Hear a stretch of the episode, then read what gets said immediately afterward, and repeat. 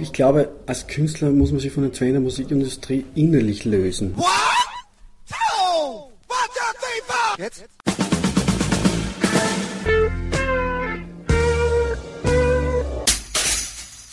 Herzlich willkommen in der Kulturviertelstunde, der Podcastreihe von www.kulturwoche.at und einem Interview mit Wolfgang Mutspiel zum Album Earth Mountain. Gemeinsam mit dem Schweizer Pianisten Jean-Paul Brodbeck und den Brüdern Andreas Pichler am Schlagzeug und Matthias Pichler am Bass veröffentlicht der Gitarrist ein weiteres exquisites Album.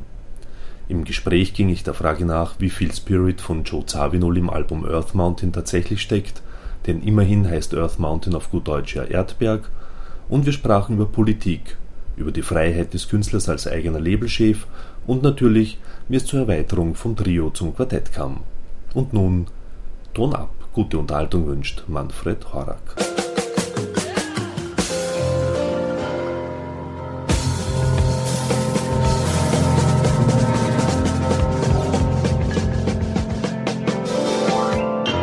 Ich habe eigentlich große Lust verspürt darauf, begleitet zu werden und habe den Jean-Paul auf einem Festival in Basel gehört und habe irgendwie das Gefühl gehabt, das ist eine Art von Musiker, der, der das sehr gut kann.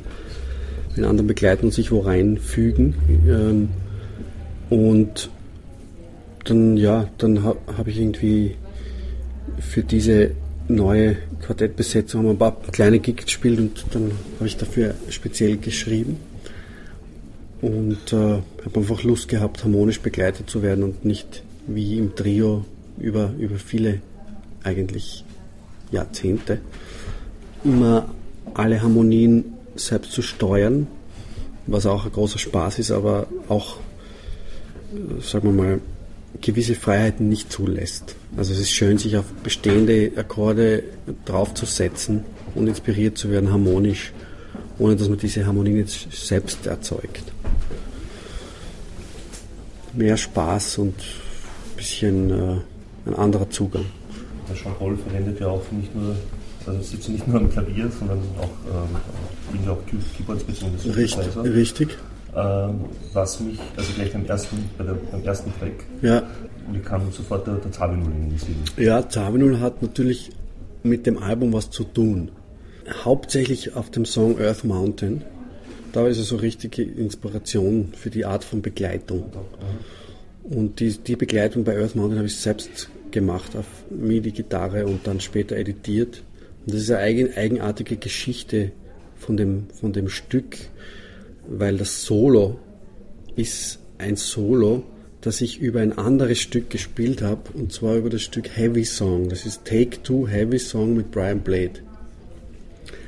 Und dann haben wir alles außer dem Solo weggenommen und das total rausgelöst aus dem ursprünglichen Kontext dann habe ich das Solo neu mit einer ganz neuen Time und ganz neuen Harmonien neu begleitet. Und dafür war so harmonisch und vom Ausdruck her, auch vom Klang mit diesem Bandoneon-Sample und so, äh, Zabe nur die Inspiration. Und Earth Mountain natürlich Erdberg und so eine, eine Hommage an, an ihn. Und das hat jetzt, Übersetzung habe ich überhaupt nicht gedacht. Ja, das ist ja. so ganz im Hintergrund. Das habe ich auch bewusst nicht erklärt. Ja, ja. Und es hat jetzt mit seinem Tod überhaupt nichts zu tun, das ist ja vorher passiert. Und jetzt natürlich hat es eine gewisse, noch eine gewisse ähm, tja, Dringlichkeit dazu gekriegt, aber Zavino ist ein großes Vorbild, also große, großer Einfluss. Wie sehr fehlt er dir, kann man das irgendwie so naja, ich, was, was, ja, das kann man gern fragen. Also ich bin ja nicht jemand, der ihn sehr oft getroffen hat.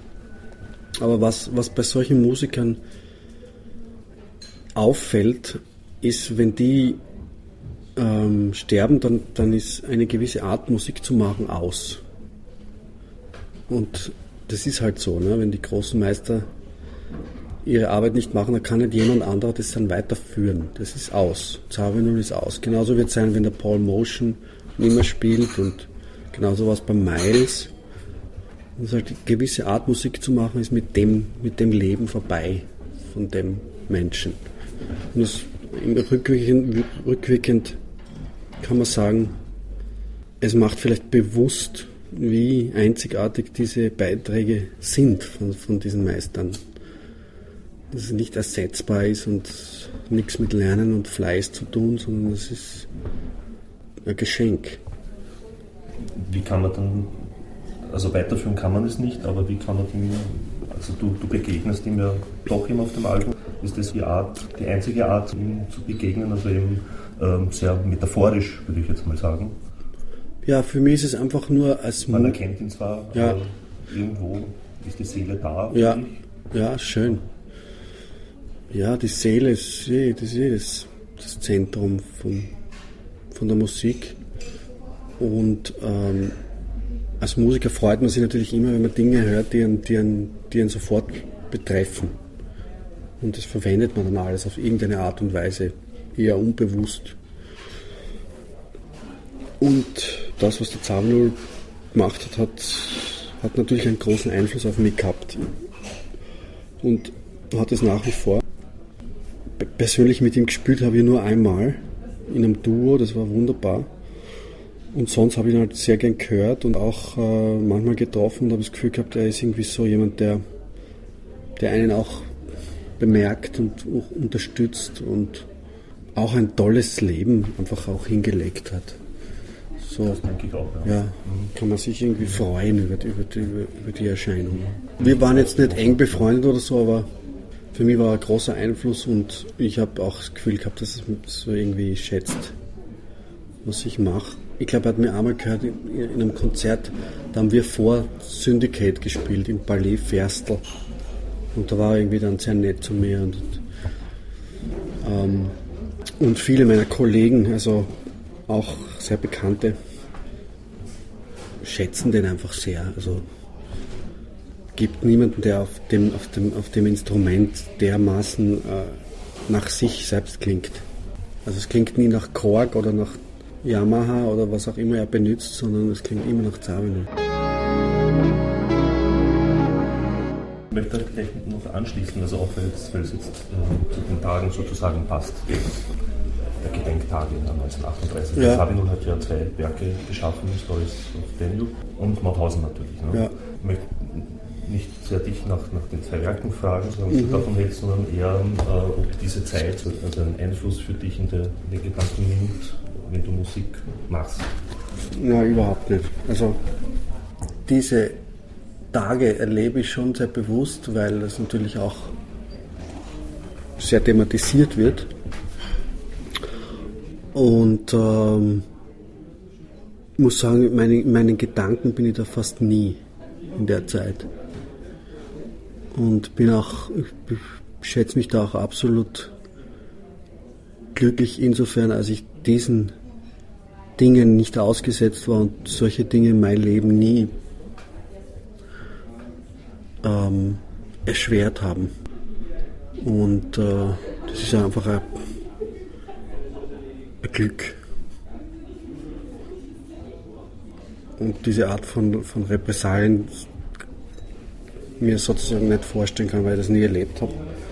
Aber natürlich als jemand, der lange in Amerika war und so weiter und viele äh, Musiker und Künstler verehrt, die eben gezwungen waren, das Land zu verlassen, gibt es natürlich eine, eine, eine große äh,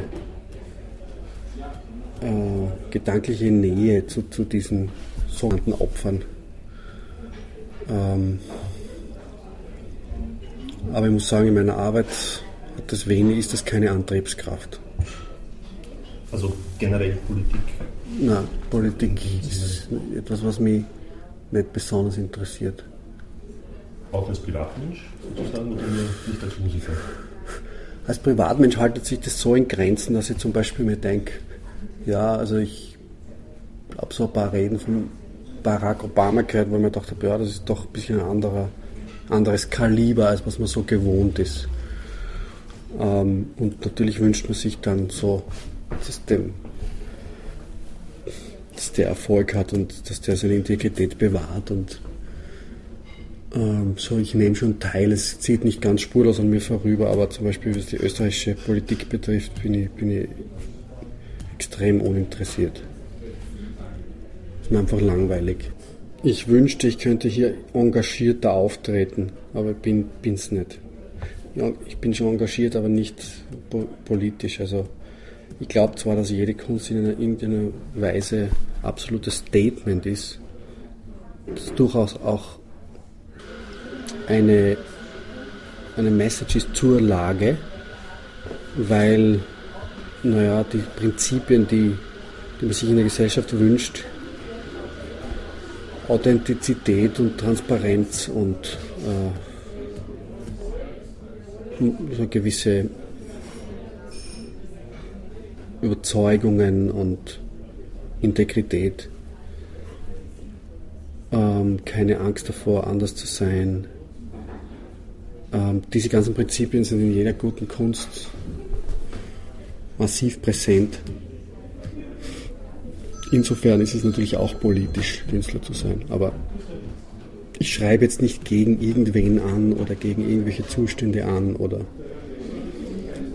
Weil zum Beispiel viele Musiker aus, aus, den, aus den, ehemaligen Ostblockstaaten, sagen wir mal so, die haben natürlich einen, also Jazzmusiker vor allem, die haben ja auch einen ganz anderen Zugang, würde ich jetzt mal sagen. Ne? Weil die haben ja in, der Zeiten, in den Zeiten des Kommunismus ja doch politische Statements abgegeben.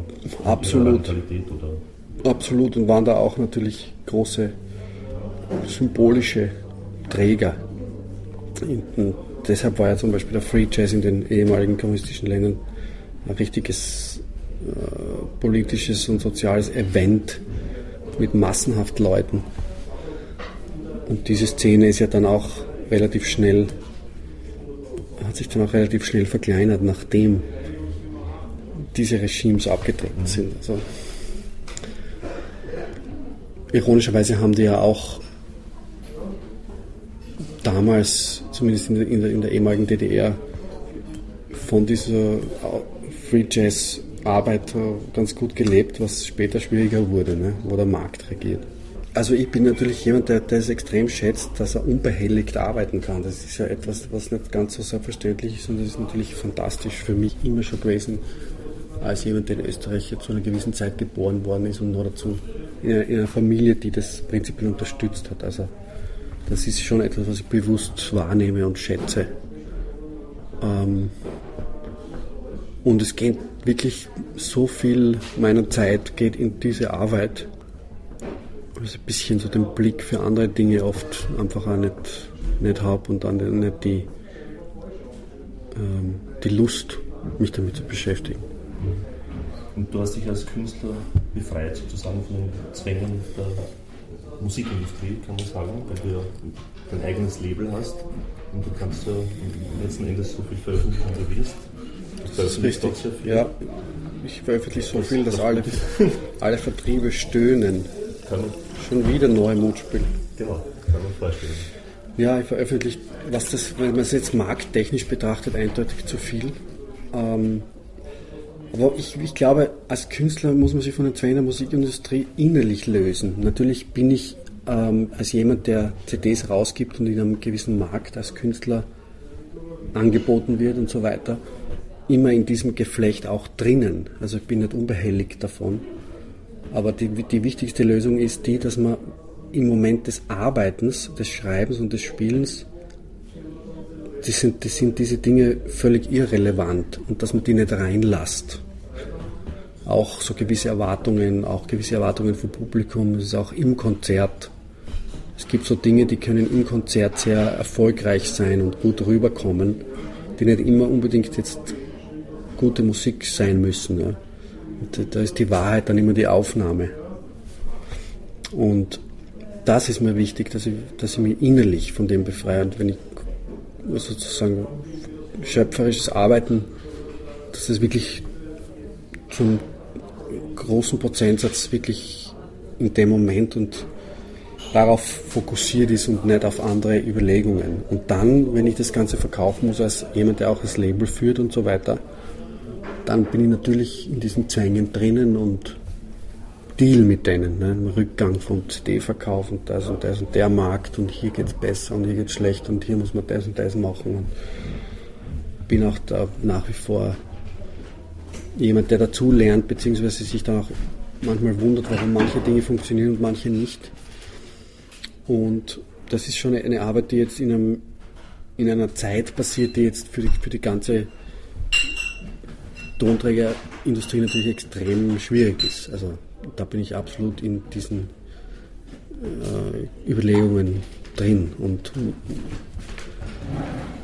bin da nicht abgehoben davon, aber ich glaube, dass ich, dass ich das irgendwie relativ gut und bewusst trenne von der schöpferischen Arbeit, weil die hat ja mit dem ganzen Betrieb nichts zu tun. Das ist, kannst du auch für dich ganz alleine was komponieren und das spielt nie jemand, aber der schöpferische Akt ist passiert. Das, das ist das, was zählt. Also man muss prinzipiell mal sehen, dermaßen große Flut von, von Veröffentlichungen am Markt ist und ständig rauskommt, dass die Rezeption von, von dem, was man macht, natürlich nicht zu wechseln ist mit der Qualität von dem, was man macht. Und es geht da einfach manchmal um ganz banale Dinge wie Werbung und natürlich in einem Feld, wo jetzt generell nicht so viel Geld fließt wie in anderen Musikarten, ist auch, sind diese Dinge dann auch, diese Mittel manchmal einfach beschränkt. Man kann damit mit einem gewissen Budget halt so weit kommen und, und äh, man könnte sozusagen seine, das, seine, seine Produkte theoretisch immer wesentlich besser bewerben. Ne? Aber das ist halt auch, auch eine Kapitalfrage. Mittlerweile habe ich einen neuen Labelmanager aus, aus London, der schon lange in dem Betrieb ist und zum ersten Mal so ein richtiger alter Fuchs so in, in meiner Firma jetzt mitarbeitet und da merke ich, dass sich gewisse Türen öffnen in, in, gewisse Märkte, die bis jetzt relativ verschlossen waren. Und das ist spannend, der Prozess jetzt, was, was da passieren wird. Also, weil, weil man muss auch als kleines Label, wenn man Qualitätsanspruch hat, unbedingt international präsent sein, um dass sich das überhaupt theoretisch ausgehen kann. Also wenn du dann alle Länder zusammenzählst, dann geht's. Und da sind nach wie vor eben gewisse wichtige Länder nicht dabei. Und die verändert sich jetzt also insbesondere ähm, Frankreich und, und Amerika, wo wir bis jetzt minimal vertreten waren in Amerika. Und Frankreich bis jetzt noch gar nicht, aber das ist jetzt gerade in, in Änderung.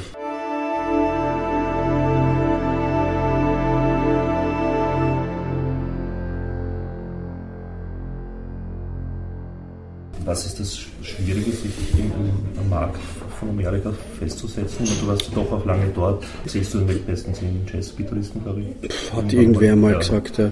Ich meine, also jetzt vom, vom ja. Level her. Also diese, diese ja, bin nicht unbekannt und es gibt auch so eine durchaus eine Response von der Presse, also zum Beispiel für für Brightside und für Friendly Travels haben wir sehr viel amerikanische Presse bekommen. Aber das ist wiederum nicht zu verwechseln mit, mit der Präsenz in den Geschäften. Das ist wieder eine andere Abteilung.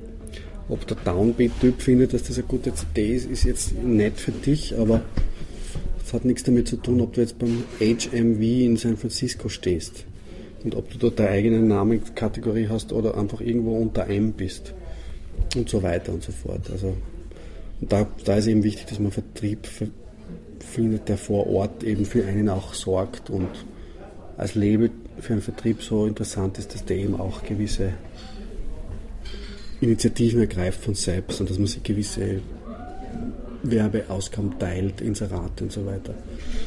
Und ja, und letzten Endes sind das auch alles halt Menschen, ne? Connections und dieser neue Label Manager ist lange in diesem Betrieb und hat diese und baut die aus und und jetzt geht das Ganze auf eine andere Weise voran, also jetzt nicht unbedingt von mir getrieben, weil ich bin ja, also meine Hauptarbeit in den letzten halben Jahr oder Jahr war die, dass ich möglichst wenig von dieser Arbeit selbst mache. Dafür habe ich gearbeitet. Und das scheint sich jetzt, also bei der letzten Tournee wo ich ja dann kaum mehr Zeit habe, überhaupt E-Mails zu checken, äh, war das sehr angenehm, weil es gibt jemanden, der das alles macht und der fragt mir dann gewisse Sachen, die, die, die ich entscheiden muss. Aber es ist so, dass der das prinzipiell betreut. Und das ist schon mal eine große Verbesserung für mich. Also es ist nicht so, dass die Businessarbeit die Kreativität eindämmt, sondern es ist einfach die Zeit.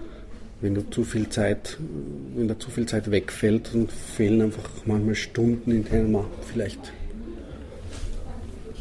auch mal nichts machen kann. Das ist ja wichtig. Also im Vorfeld von Stücken oder von so kreativen Phasen ist oft, sind oft Phasen, die, die, kann, die von außen wie, wie Faulheit ausschauen. Ganz wichtig. Dass man nichts tut und nichts will und dann kommt wieder von selber was. Thank you and good night.